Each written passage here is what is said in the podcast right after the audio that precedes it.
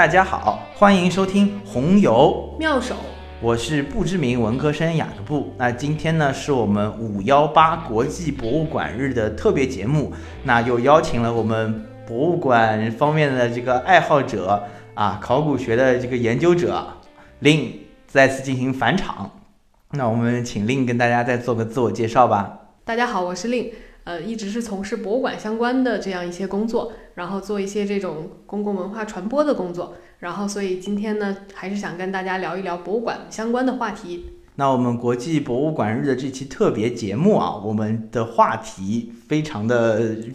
怎么说？非常的不是经常能被看到吧？我自己觉得是挺有意思的话题啊，叫做博物馆拟人。那听到这个题目，大概大家就是也会浮现出一些场景啊，就因为我们平时看一些网上网上传播的东西，会把一些事物做拟人化的传播，来显得比较有意思。有什么？就比如说各省市的拟人，各个国家的拟人。然后还会有，我之前有看到过上海市各个这个区的拟人，用这些拟人化的形象来进行一些交流，然后丰富这个传播的途径和传播的方法。那拟人这个东西，我觉得应该也很熟悉吧？你第一次听说拟人，我想应该大家都是这种小时候的判断修辞手法，是吧？会说什么杨柳什么轻轻的摩挲着、抚摸着我的肩头。拟人的话，它是把。物比作人，比如说什么什么春风像温柔的手抚摸着你的脸，大概是这种，对吧？对对对，这是拟人。哎，不提不提，这种都 太不专业了，说出来啊。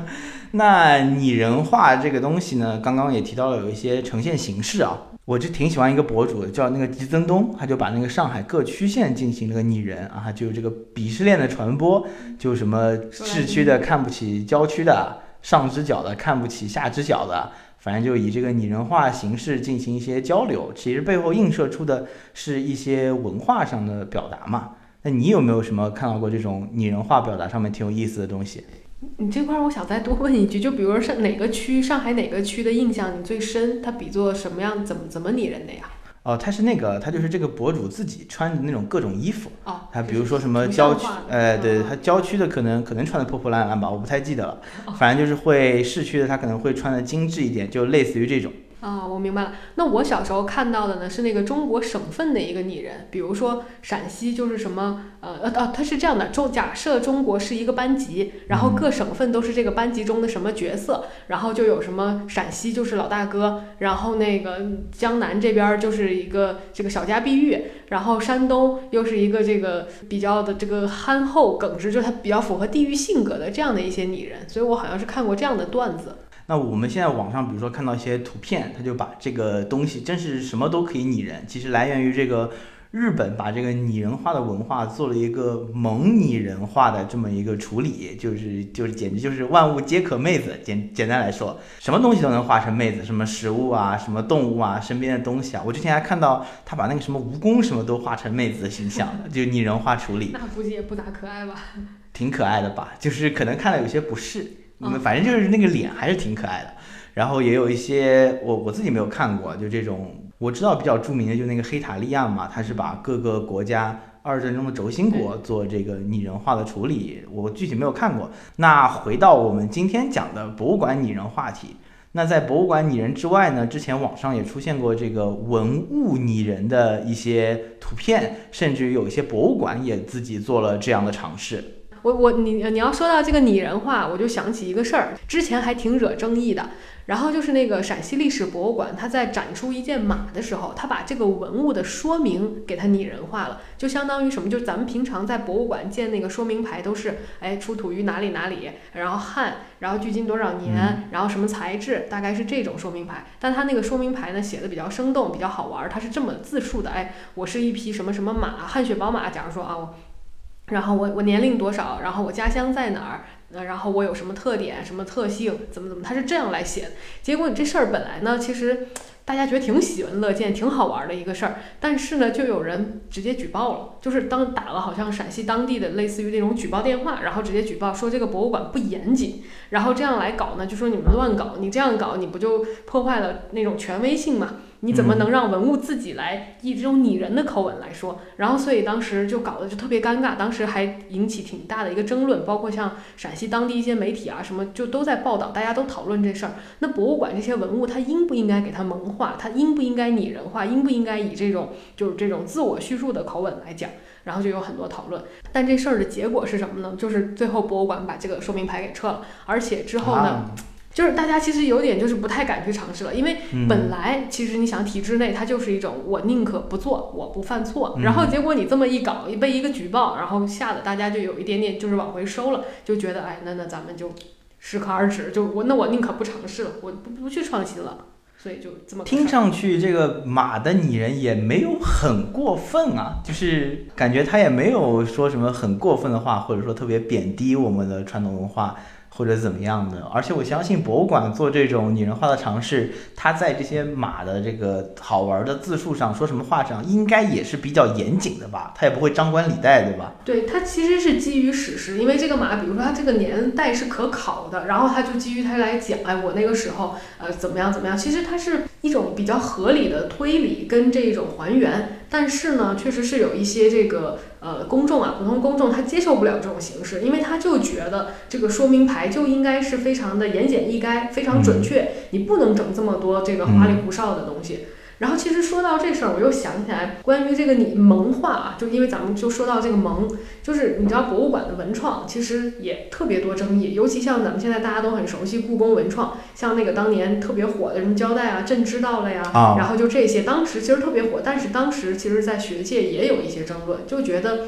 你这个万物皆萌化，什么什么都是萌萌哒。其实也是挺损害博物馆形象的，博物馆不应该这样，它不应该去迎合怎么怎么的，然后它应该是呃，就是它它应该是去引领一些风尚的，而你不能说哎，社会喜欢这种萌的，你也就来整萌的，然后那那文创产品全是走这个路子，所以当时其实业内也是有蛮多这种争论的。我之前看到一个有意思的事情，就是那个朕知道了那个那个那个周边嘛，它不是就是雍正的形象，然后他给批示奏章的那种感觉吗？有人在下面回复就是怒喷。说你这个太不严肃了，这个皇帝他怎么可能穿蓝衣服呢？然后下面就有一些人回复他，你就是被那种电视剧洗脑了。皇上又不是整天穿着龙袍，他们那种蓝色的衣服就是他日常的这个常服嘛，而且他这是有文物的依据的，不是在那边自己瞎画的。然后我就觉得看到觉得有些好像有一些网友就是有些喷的过分，没什么道理，感觉也，人家博物馆不做可能受到很多制约，那我们这边应该还行吧？那我们就借着国际博物馆日的这个契机。来做一次有趣的尝试，给我们国家的一些博物馆做一些拟人的这么一个描述。那我自己想到拟人的话，会有几个要素，我先说说一下啊。一个是我想它肯定会有服装，因为很多这个拟人化的图片的表现，服装可能是最大的一个卖点，因为你很容易的就能够看出它的这个整个华服是什么样的。那二一个呢是会有一些道具的辅助来展现，可能是他的一些特点，可能是他的一些性格上的表达。那第三的话，肯定就是这个人本身，他是一个彪形大汉，还是一个江南女子，是一个严肃老头，还是一个懵懂小儿，就类似于这种人物本身的这个人上的一个特征。那我想到用一个拟人化的方式去描述博物馆，可能会有这几个比较重要的要素吧？你觉得还会有什么别的特点吗？嗯，我我比较赞同你说的这几点要素啊，但是我我的理解是，就是我们脑洞大开的去呃去设定这个博物馆它拟人之后，它的服装、它的性格，然后它的这个一些外在的装饰，然后内在的特质，就是我们在说这个的时候呢，其实我的理解啊，它的这个服装包括它的外在，其实就是它的建筑。包括它整个有的也是遗址类博物馆嘛，它包括整个园区，然后就是它这样的一些外在呈现，可能就是它的一个服装，就我们在设定的时候，然后但是它的这个性格呢，我理解它可能比较多的跟它的地域性格是贴合的。你比如说呢，它可能你陕西历史博物馆，它肯定是那种陕西的特质就多带的就会多一点，就有点像我小时候看那个省份拟人了，它它必然会带一些这个陕西人的性格，然后包括这样的一些公众印象可能在。所以我觉得这个大概我们就可能会从外外在的这个呃装饰，然后跟这个内在的精神特质，咱们这么两方面来来开脑洞，是不是？令老师。那这样，那这样，就我们讲到博物馆，我给你提出博物馆拟人这个话题的时候，你会第一个窜到你脑子里的博物馆和它的形象会是什么样子的呢？嗯，其实照我来想的话，可能以我的逻辑，我会先想一些地域性格没那么鲜明的，就他可能不是某个地方的。而是比如说一些国家级的，我可能会先想到这个。那最典型的，其实我想到的是故宫。故宫它当然它处在北京啊，就是可能哎京京城大少，可能是这个感觉，就我会一下子出来。除此之外，就是它的那种贵气，就是那种贵族气息，我觉得就是可能是一下子扑面而来的。就在我想来，我觉得故宫它的那个人格形象就是一个温温文尔雅，然后很儒雅，然后这个这个翩翩公子，这个这个感觉。假如说按我们刚才的设定说它的这个建筑啊。其实它的建筑也是表达，那那首先它是很富丽堂皇的，就是装备非常齐货的一个一个一个贵公子，然后从这个头上的冠到腰间的这个带皮带各这种，然后再到这个身上的一些配饰都是非常的华丽完整的，就浮现出这么一个形形象来。哦，我大概有个这个朦胧的印象啊。那我那我我细问问啊，那你如果觉得他身上肯定是穿着比较这个富丽堂皇的这么这种衣服，那你觉得他会是是什么颜色的呢？我直观觉得是黄色，黄色啊，就是一种帝王之色，帝王明清帝王的那种感觉。因为你看故宫的建筑，红墙，然后那个琉璃瓦，就这个是就直观一下子就就过来了形象。所以我会觉得他应该是穿了一袭黄色官服吧，或者是讲龙袍，我觉得总有点不太好，但反正就其实是有点那个感觉啊。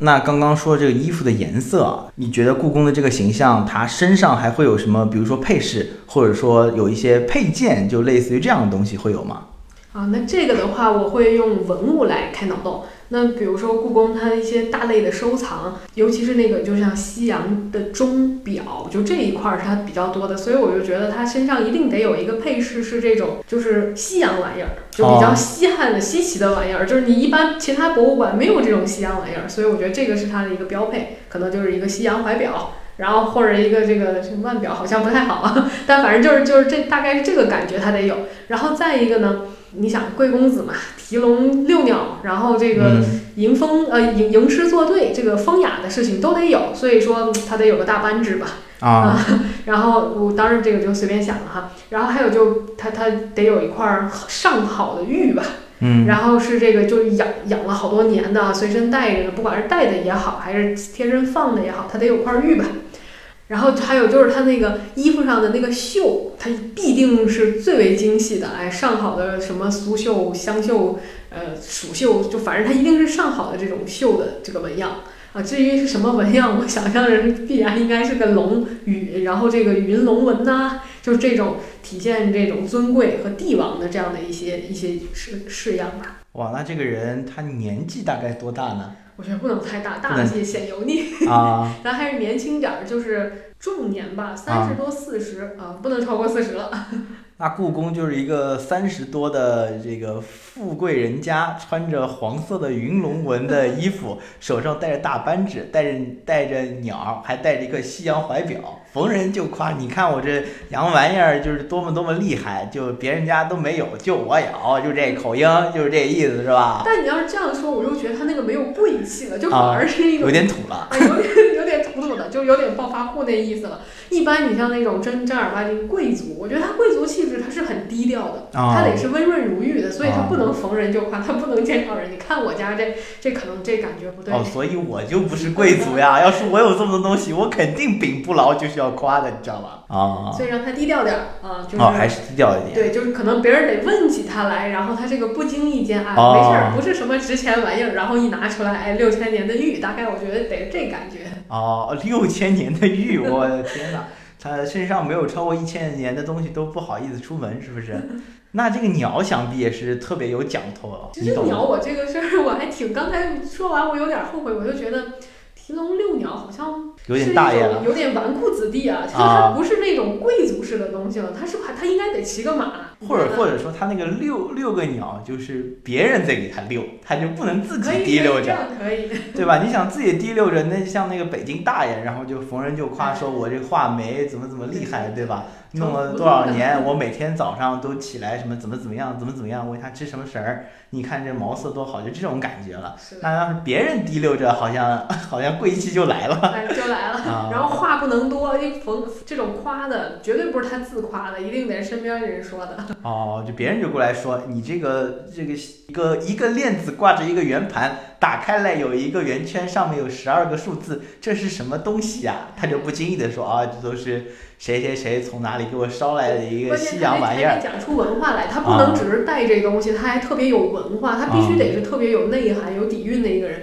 然后张口就就把那个这个这个渊源背景啊讲得清清楚楚，哎，就是吃得很透。我觉得他得这个意思。那这个富家子弟见识过了啊，那换个换个女生吧，怎么样？您觉得这个有什么博物馆会在你脑海中浮现出是一个女生的形象？这个女生会大概是什么样的感觉？哎，你要说女生的话，其实我觉得那一定，我第一个想到的就是苏博。苏州博物馆首先从它的建筑、它的外观上来讲，它本来就是被称为这个贝聿铭的小女儿嘛，就是贝聿铭生前最后一个这个建筑。然后，所以它那种山水、那种诗情画意、那种写意的东西就非常的赞。所以它应该是一个小家碧玉、知书达理的，哎，它它应该是这样的一个风姿绰约的江南女子。所以从外观上，我一下子就感觉它它应该是这样。然后从这个内涵上面呢，那我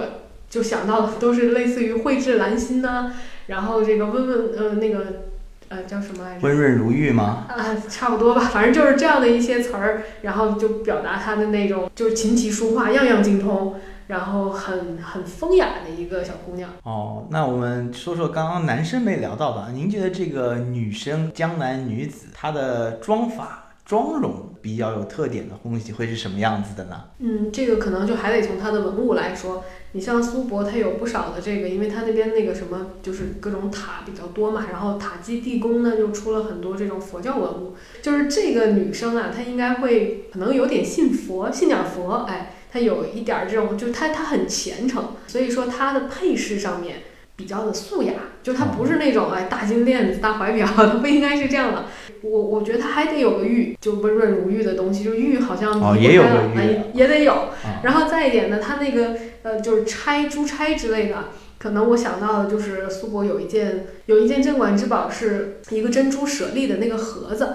然后那个盒子上面有很多非常非常精细繁复的这样的一些雕刻，然后所以我就觉得它的珠钗是那种就是看起来好像挺素雅的，但其实特别有细节，就是你一看那细节无比的精细精致，所以就是那种呃，就就是螺丝壳里造造道场，就是细节处做得很好，但外表看起来又挺普。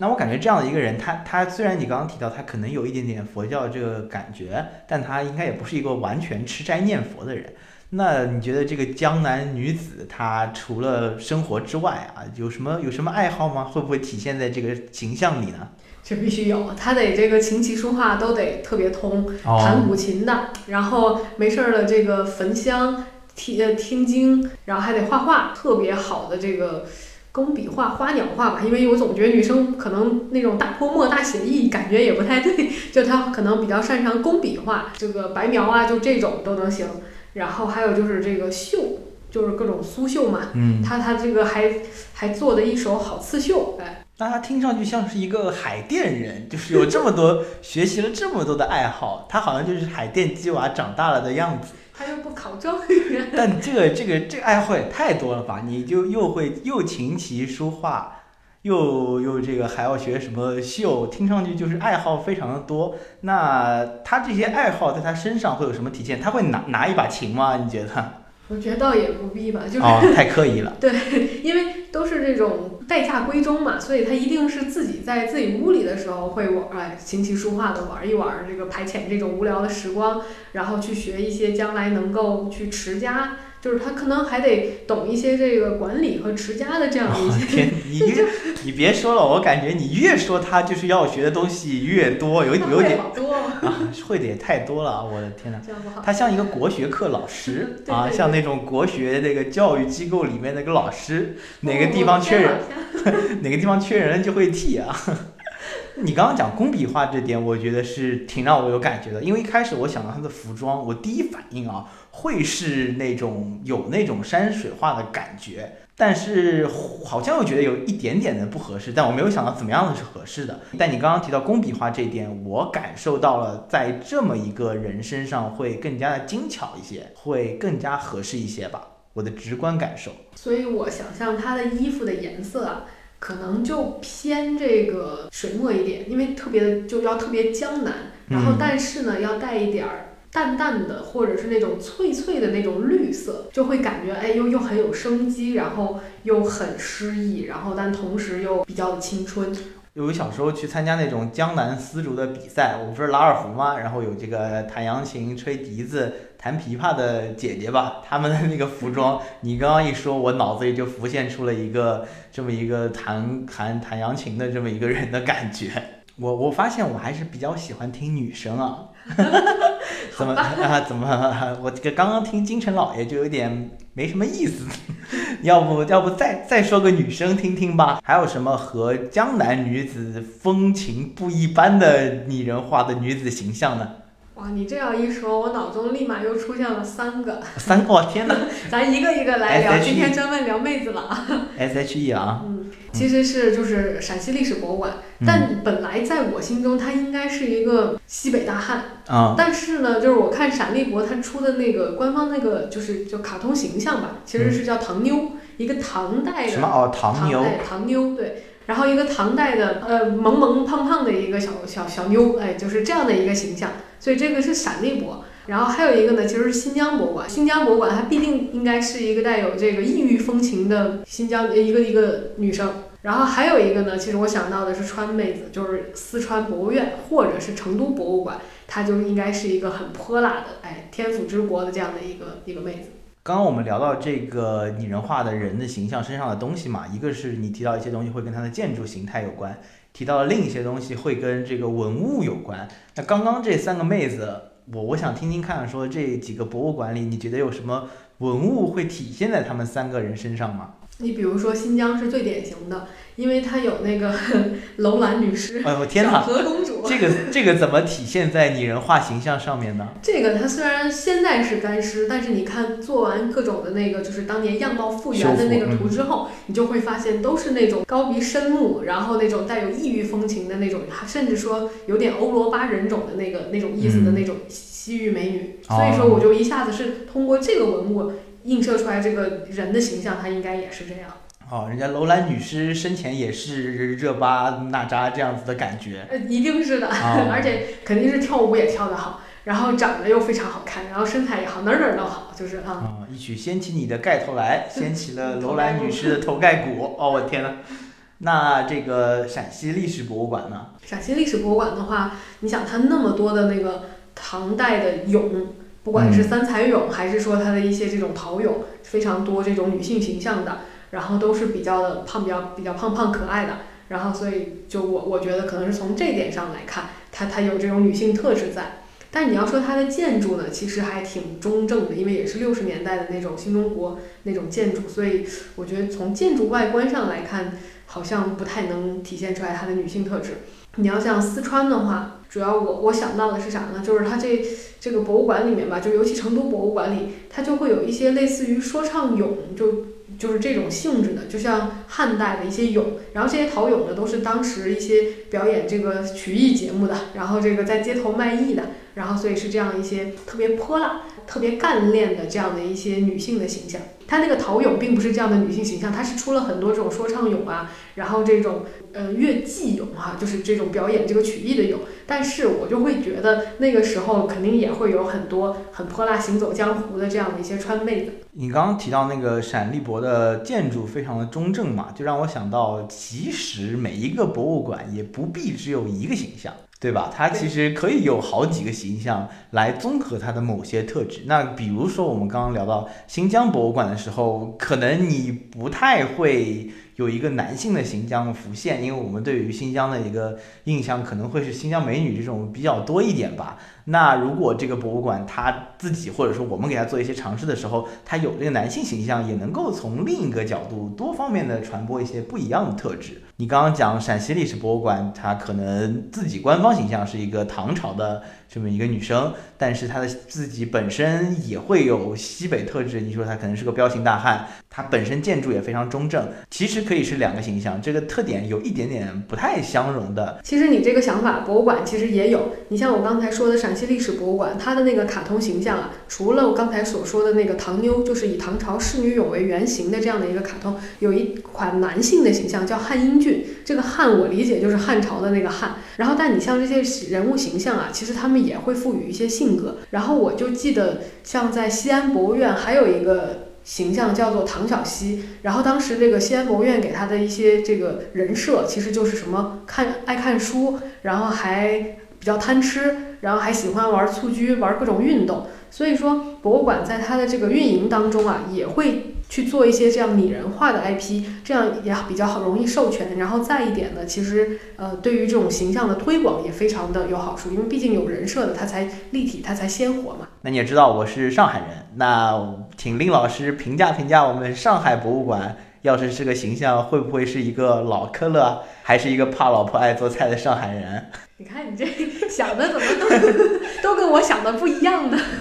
也不是评价，咱就一起开脑洞。就我觉得这个上海博物馆，它的这个形象啊，你刚说的两个都不是，它应该是一个就是比较学贯中西，然后呢，谢谢谢谢谢谢，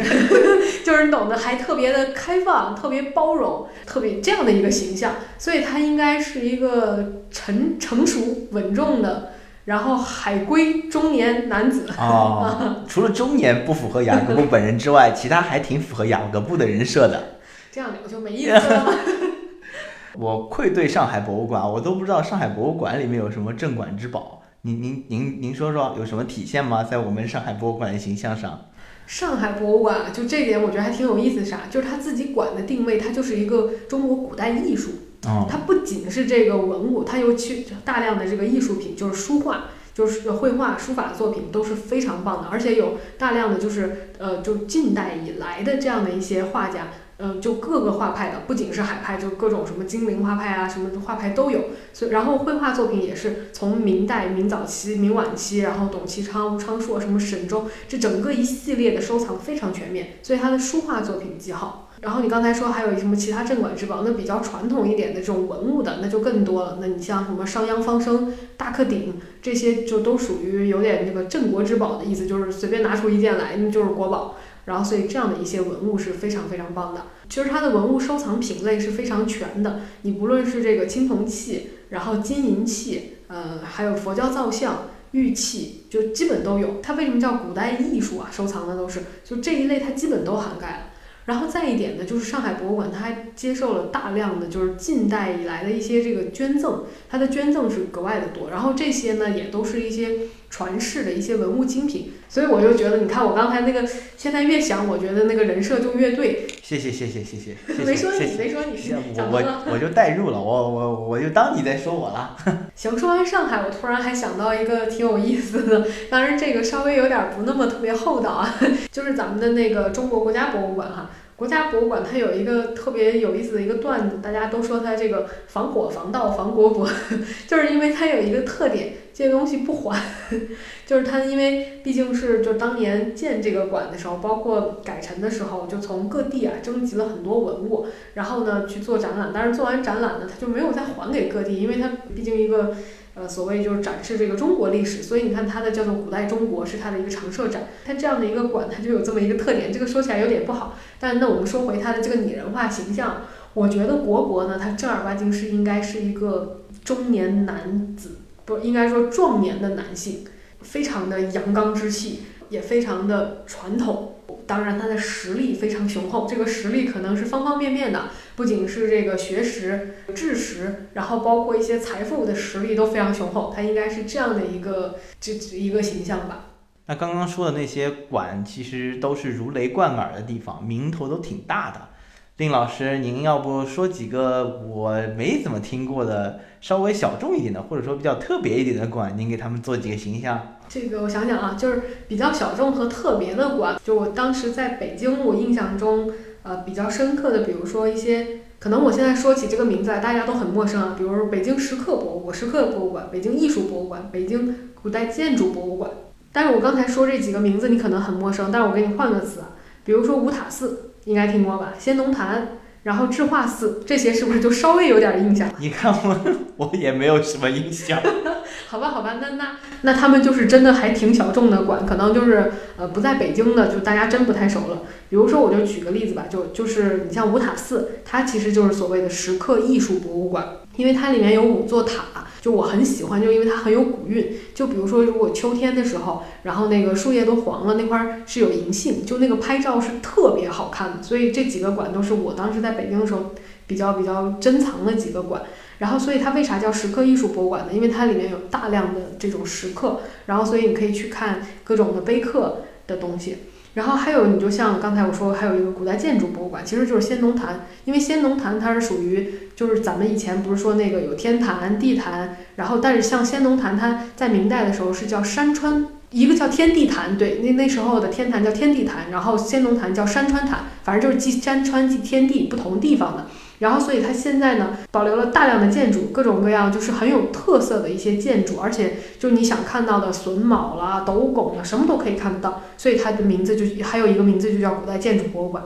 你还有我刚才说有一个智化寺，智化寺呢，它其实还有一些这个就是活态传承的东西，有一个非遗叫做京音乐。就是京西的这样的一些民间音乐，它在那里呢就有一些活态展演。就你去的话，你可以看到一些这样的一个音乐演奏。然后它它其实还有另外一个名字叫做北京文博交流馆，当然这个就更冷门了，听过人就更少了。但是呢，那个馆其实它特别的有有风味儿，因为它院内有一棵大树，而且这个馆里面啊。有一个大殿里面，它有一口藻，不是一口，就是它有个藻井。这个藻井非常漂亮，就你只要抬头，你看，哇，那个几个龙，然后雕刻的那种斗拱，雕梁画栋的样子非常非常棒。然后，而且它还有一些茶室，就是你比如说你找一个午后，找一个宁静的下午，然后去坐那儿，哎，呃，听听音乐，听听轻音乐，然后喝点茶，然后看看外面的树叶飘零，就那个那个感觉就非常非常好。所以你像这几个馆。就比较的比较的小众，然后比较，我觉得也真的是还挺有意思的。但你像这种馆，如果让把它拟人化的话，在我心中，他可能就是一个就是很低调的学者，年纪要稍微大一点，哎，穿一袭长袍，可能他也是一种这个文化的传承。然后，所以他应该是这样的一个形象。我们刚刚说到那些很大的元素很丰富的东西很多的博物馆。有很多可以聊的，很多东西可以摆出来放在作为他这个人物的形象中。那其实你刚刚提到这几个相对来说小众的元素少一点的博物馆，我反倒觉得拟人化对他们来说会有更好的这个传播价值，因为本身可能不为大众所了解，但你挑出它其中的一点。把呈现在一个拟人化的形象上，反倒我会觉得比一些大馆可能呈现出更好的、更加集中的一个效果。因为我给你写这个问题的时候，其实我脑子里浮现出的是西安碑林博物馆嘛。我想到碑林这个元素可能呈现在人的身上，哪怕是服饰上，或者是背后的这个景色上，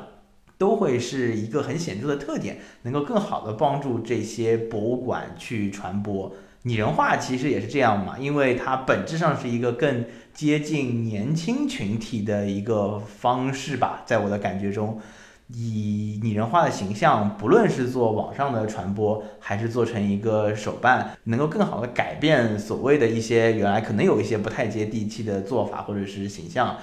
来更加让年轻人。或者说，本身对拟人化这样一个文化接受度更高的群体，更多的走进这个博物馆。你刚才问了我这么多，那那那我也问问你，就是你比如说你印象比较深刻的博物馆，在你的想象中，它应该是一种什么样的人物形象？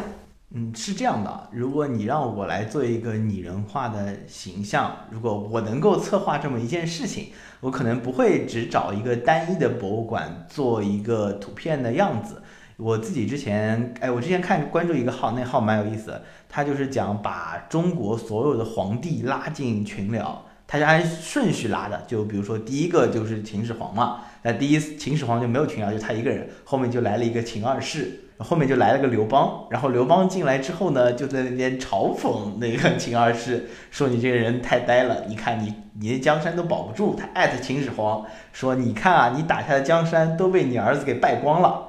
我就轻轻松松就把你们江山给夺下来了，现在已经不是你们家了，已经姓刘了，就类似于这种东西。如果是我想的话，我会更多的赋予他们人格上的形象。那你就像你刚刚说的，一个江南女子，一个北京大姐，一个海派学士，一个川妹子，一个新疆美女，一个陕西大汉。这样子的人，他们凑在一起会发生一些有趣的化学反应，像那种官微，他们不是会互相艾特，然后说一些拟人化的话语吗？我会更希望这些博物馆互相之间有互动，那它的传播形态也更广，也能够更加体现这个互相之间的一些性格。比如说大家互相比比国际博物馆日有一些联动，我会觉得是个比较不错的拟人化的尝试。你要说这个，他们如果真的都进一个群聊，我想着应该是各馆都艾特国博什么时候还 还东西，然后国博耍流氓，呃，也不说耍流氓了，然后国博转移话题，我们下一次要办一个什么什么展，然后怎么怎么什么时候时候，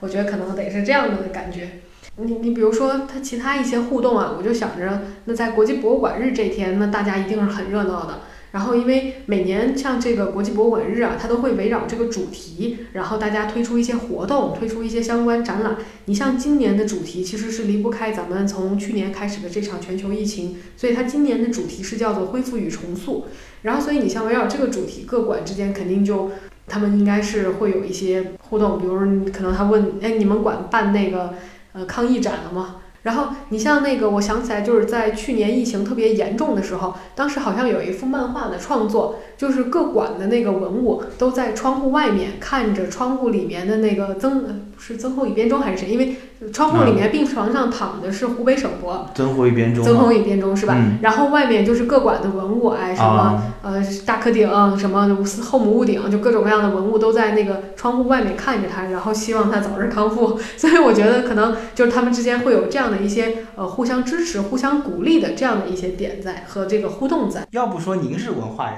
我的印象里就是看的是热干面，热干面，对的，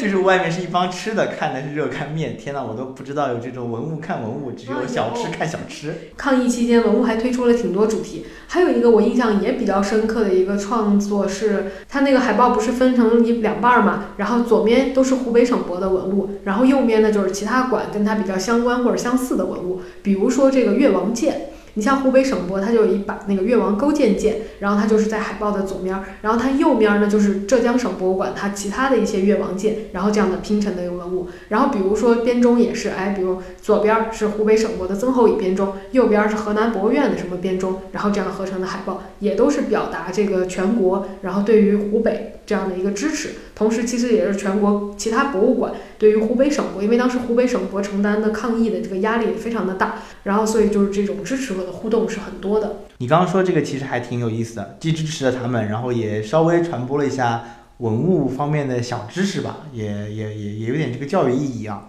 那这个博物馆你人讲完了，刚刚你正好提到这个文物嘛。你觉得之前那个文物拟人的一些争议，现在我看到网上也有一些把文物做拟人的一些画报。我个人会觉得这是在博物馆的传播上和博物馆的教育上，不论你把博物馆做拟人还是文物做拟人，都会是一件好事情。近年来这个做法其实是越来越多的，就各平台呃也都推出了这样的一些文物拟人化的一些类似于手办之类的东西。比如说我印象挺深的就是呃应该是腾讯还是 B 站吧。然后就做了一系列这个文物手办，其中印象最深的是那个金瓯永固杯，就是咱故宫博物院有一件杯子，然后是纯全纯金打造，上面也有点翠啦，也有各种各样的簪刻啊，各种各样的一些这个复杂的工艺，全都集中在小小的一个杯子上。然后这个杯子也挺有意思的啊，它就是当时那个叫做明窗开笔礼，就是清代的皇室，然后他们每年就是正那个除夕的时候，然后会哎皇帝提笔写个字儿，然后点个蜡烛，寓意这个新的一年怎么怎么样，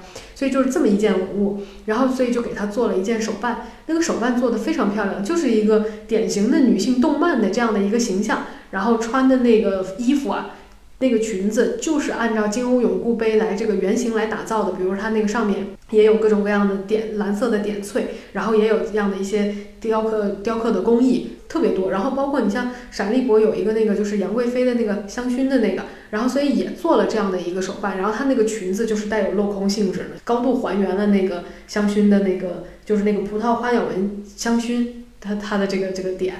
嗯，我刚刚查了一下嘛，这个好像是一八年 CCTV 和 B 站推出的让国宝。火起来的活动，把这些国宝做了拟人化尝试。我之前查的时候印象里特别深刻，他就把杜虎符设计成了一对双胞胎，然后还根据这个文物的特性设计成了两个小哥哥，他们之间有故事，他们只要碰到就会打架，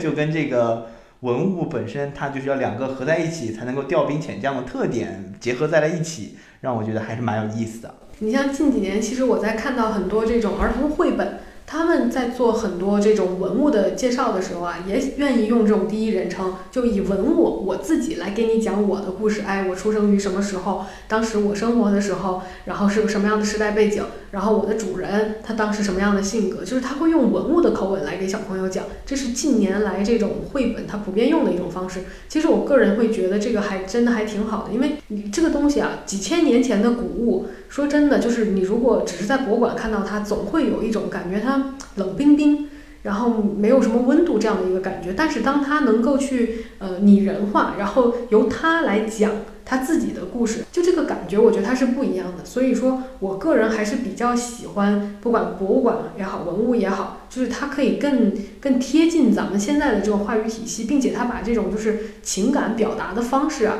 与我们今天更能连通一点。所以我觉得是挺好的。当然不用一味的萌啊，一味的什么，就完全可以像杜虎符的这种设计。就是它的设细节设计里面，其实是包含了很多教育的东西在。看到那个一系列那个文物设计里面，比如说他给贾虎骨笛设计的一个特点，就是它会健忘，因为它活得太久了。它是中国最早出土的一件乐器。还有就是曾侯乙编钟，他非常想旅游，因为他个头太大了，没有办法被经常借到别的地方去进行展览，就给他赋予了这么一个特点。其实说到最后，不管是文物拟人，还是博物馆拟人，还是之前说的吧，都是为了更多的去进行传播，打破大家可能原来会觉得博物馆比较严肃、比较刻板的这么一个印象，为博物馆的教育，为我们传统文化的教育做出更好的贡献，去更加贴合这个年轻的受众。本质上其实还是有这么一个意义。而且其实这个过程啊，在我看来，呃，你其实就是在给博物馆也好，在给文物也好做人设。但这个呢，它其实是一种创作的过程，就好像我们在写小说或者是在做一些这种，比如说像一些文学的东西，就是你一定要去赋予它一些东西，给它价值观，给它呃世界观，然后并且给到它一些人设。其实这种创作它还挺有意思的，就是它本来你就要很了解它。你才能够在这个基础上做出不错的这样的一些创作来。所以它其实如果比如说我们发动更多的人，大家一起参与进来，我们一起来给文物做这个人设、做世界观，那是不是它可能还会变成一个 IP？不论是用在电影啊、各种其他娱乐行业中，我觉得它可能还有一个更好的一个应用场景，而它不仅仅再是那个冷冰冰的、死气沉沉的放在博物馆里的古物，跟我们没有任何关系。就像排话剧的时候，一开始我们要给他们写人物小传，除了外在的你能够看到的展现出来它的样貌、它的装饰、它的服服饰，那我们作为国际博物馆日的特别节目，也非常希望大家在今后的生活中多多走进博物馆。对你像这个国际博物馆日啊，呃，各馆基本上都会推出一些特展。然后或者呢，就是会有一些这个特别活动，所以而这些呢，一般情况下也都本来其实也都是免费啊。这这一天呢，或者说这段时间呢，它就会更加的有丰富的形式也好，或者是那个呃直接就免费啊，然后门票打折啊，这种情况都非常多。所以说这是一个逛博物馆的好时机。然后这也是这个节日设立的一个初衷，我觉得就是它一定是要把这种文化传播给更广泛的一个公众。所以说也是希望大家。不仅在这段时间多多去博物馆，以后也多多的去。那我们今天节目就差不多聊到这里。要是各位听友喜欢我们节目的话，可以在我们节目下面进行评论，主播也会与大家进行互动。那么最好还是订阅我们的节目，这样子就能够在上线第一时间收到通知。非常感谢令来到我们的节目，希望以后常来，应该一定会再，一定会再来 的。那今天就到这里，红油妙手。下期再见。拜拜